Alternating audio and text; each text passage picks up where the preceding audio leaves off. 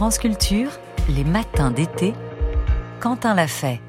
Le 15 décembre prochain, l'autorisation du glyphosate sur le marché européen arrivera à son terme.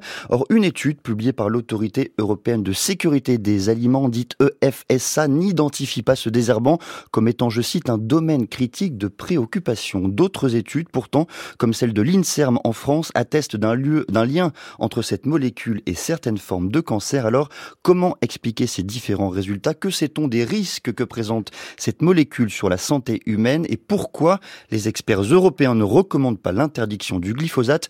Pour en parler, je reçois ce matin Xavier Koumoul. Bonjour monsieur.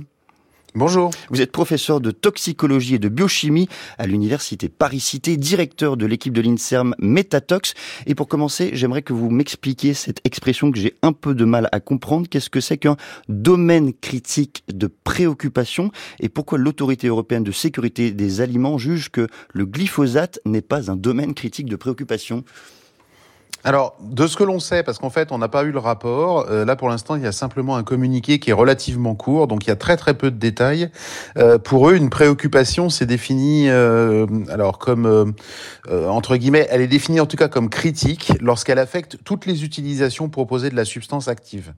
ce qui veut dire, par exemple, utiliser du glyphosate avant de faire des semis.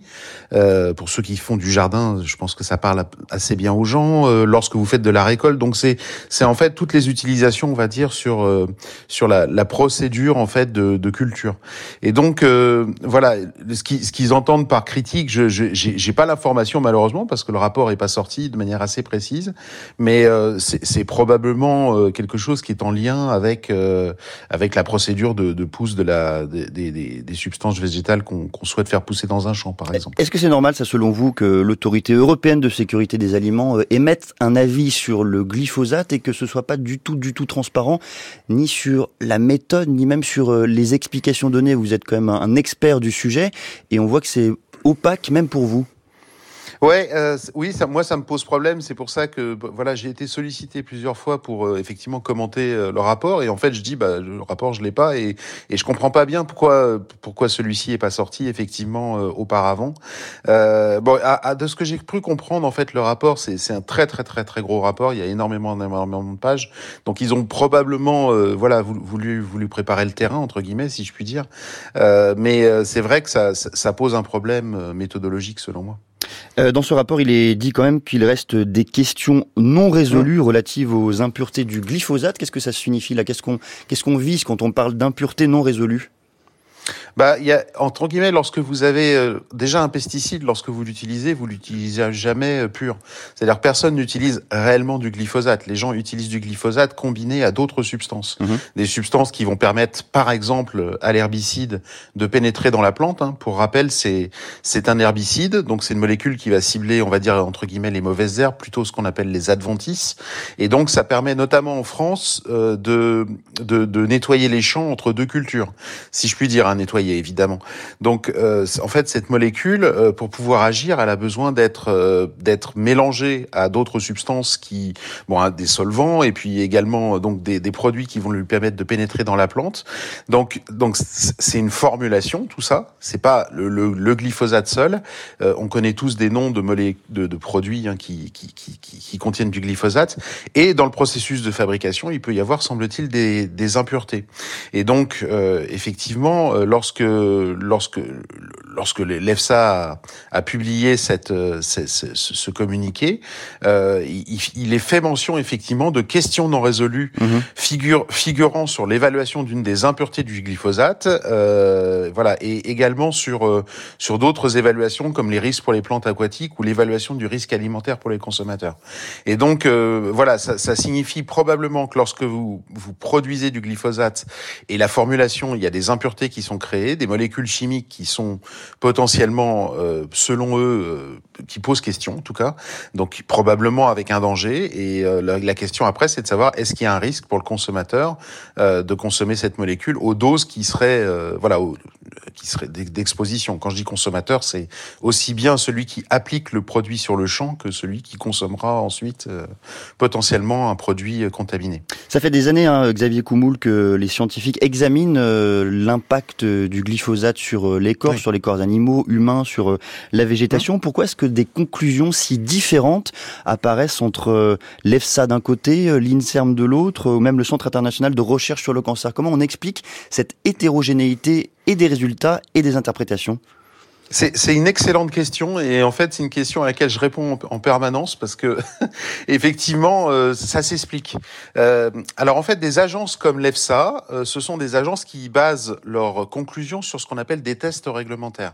Donc ils vont par exemple évaluer si la molécule peut endommager l'ADN.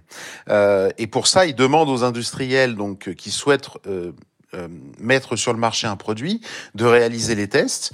Et si les tests, euh, voilà, donnent un certain nombre de données que l'EFSA va examiner et que selon l'EFSA qui montre qu'il n'y a pas de, de, de problème, et eh ben entre guillemets, le, le produit euh, va obtenir une, une, autorisation de mise sur le marché. Je, je simplifie un peu, mais c'est ça. Je me permets juste, je me permets juste de vous couper là-dessus. Ça veut dire que l'EFSA ne fonde pas ses décisions sur des études scientifiques, mais uniquement sur l'avis, sur l'examen d'industriels impliqués eux-mêmes dans le processus de production de glyphosate?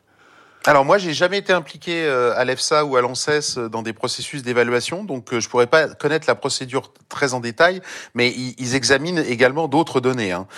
mais ils, ont quand même forcément une, une, procédure qui passe énormément par les tests réglementaires, ce qui est complètement, pas complètement, mais relativement opposé à la manière dont le cirque, par exemple, fonctionne et dont la manière dont on a procédé à l'Inserm.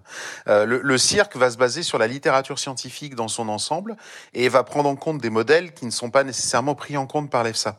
Euh, L'EFSA, en fait, ce que l'EFSA peut faire, ils, peuvent effectivement eux aussi avoir accès à toute la littérature scientifique, mais pour certaines raisons, ils peuvent exclure certaines études parce qu'ils vont considérer que le, les modèles ne sont pas relevants. Et ça, c'est de leur responsabilité. Et je et, et, là, par contre, je ne sais pas exactement pourquoi ils sélectionnent certaines études et pourquoi ils ne le font pas, et pourquoi ils en gardent certaines. Mais en tous les cas, du côté de l'Inserm et du côté de, de, du Centre international de recherche sur le cancer.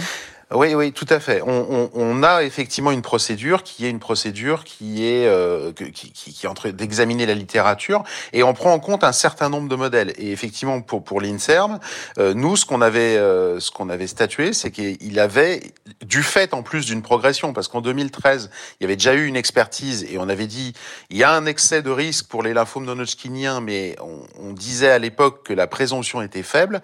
Là, on est passé à un niveau plus fort, une présomption qui est moyenne parce qu'il y a eu une très grosse euh, analyse euh, épidémiologique qui a été publiée avec près de 300 000 sujets, 2430 cas de lymphome.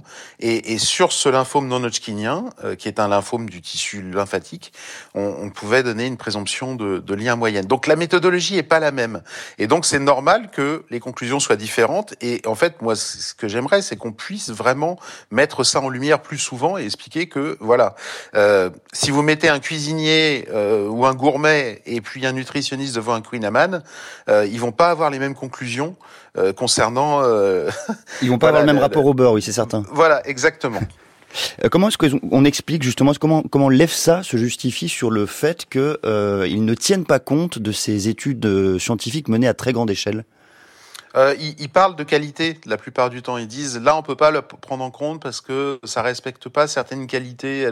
Euh, voilà. Mais encore une fois, j'ai pas travaillé pour eux. J'ai jamais vu voilà dans le détail comment eux euh, procédaient. Mais mais mais bon, voilà, c'est évident que régulièrement ces points-là sont pointés du doigt et, et, et, il leur est reproché. Et, et, surtout, par exemple, dans le dans le dans le, presse qu'ils ont qu'ils ont qu'ils ont sorti, ils disent qu'une préoccupation est définie comme critique lorsqu'elle affecte toutes les utilisations proposées de la substance active en cours d'évaluation. Et le mot tout est voilà un peu problématique parce que je je, comprends pas pourquoi hmm. on devrait avoir à tout considérer pour pouvoir dire il y a une préoccupation critique euh, voilà, et, quelque part là, je, m'interroge. Mais bon, j'attends la sortie du rapport qui apparemment sera très très long, donc je suis pas sûr de lire tout non plus. Hein. Vous avez vous avez parlé euh, Xavier Coumoul de, du lien potentiel du risque qui est établi entre euh, le glyphosate et le cancer. Est-ce que le glyphosate a d'autres risques sur la sur la santé humaine? Est-ce que l'Inserm a mis en lumière d'autres risques? Alors oui, en fait, pour être, on n'a on a pas mis en, en, évidence des risques, on a, on a mis en évidence des dangers, ce qui n'est pas tout à fait la même chose. J'explique très rapidement. En fait, avec une analogie que tout le monde pourrait comprendre, euh, il y a une différence entre le risque et le danger. Si vous prenez un lion, euh, l'animal. Le lion est un animal dangereux. Si vous rentrez dans une pièce où il y a un lion, votre risque de mourir, il est très élevé. Hmm. Si vous rentrez dans une pièce où un lion est en cage, le, votre risque de mourir, il est très faible. D'accord Mais le lion reste dangereux. Donc, euh, en fait, le risque, c'est le danger multiplié, on va dire, par l'exposition. Et donc, si votre exposition est nulle, même si la molécule est dangereuse, euh, si vous n'y êtes pas exposé, en gros, votre risque de développer une pathologie, elle sera, sera faible. Nous, ce qu'on a posé comme hypothèse, c'est que compte tenu du mode d'action de la molécule, qui est connu hein, euh, chez les plantes, et donc aussi chez les bactéries, chez les champignons, c'est qu'il pourrait y avoir des perturbations du microbiote qui sont déjà mis en évidence chez certaines espèces animales, notamment lors des épandages. C'est le cas chez les abeilles, par exemple, qui sont désorientées euh, suite à des expositions au glyphosate. Et donc, il y a un risque probablement écosystémique.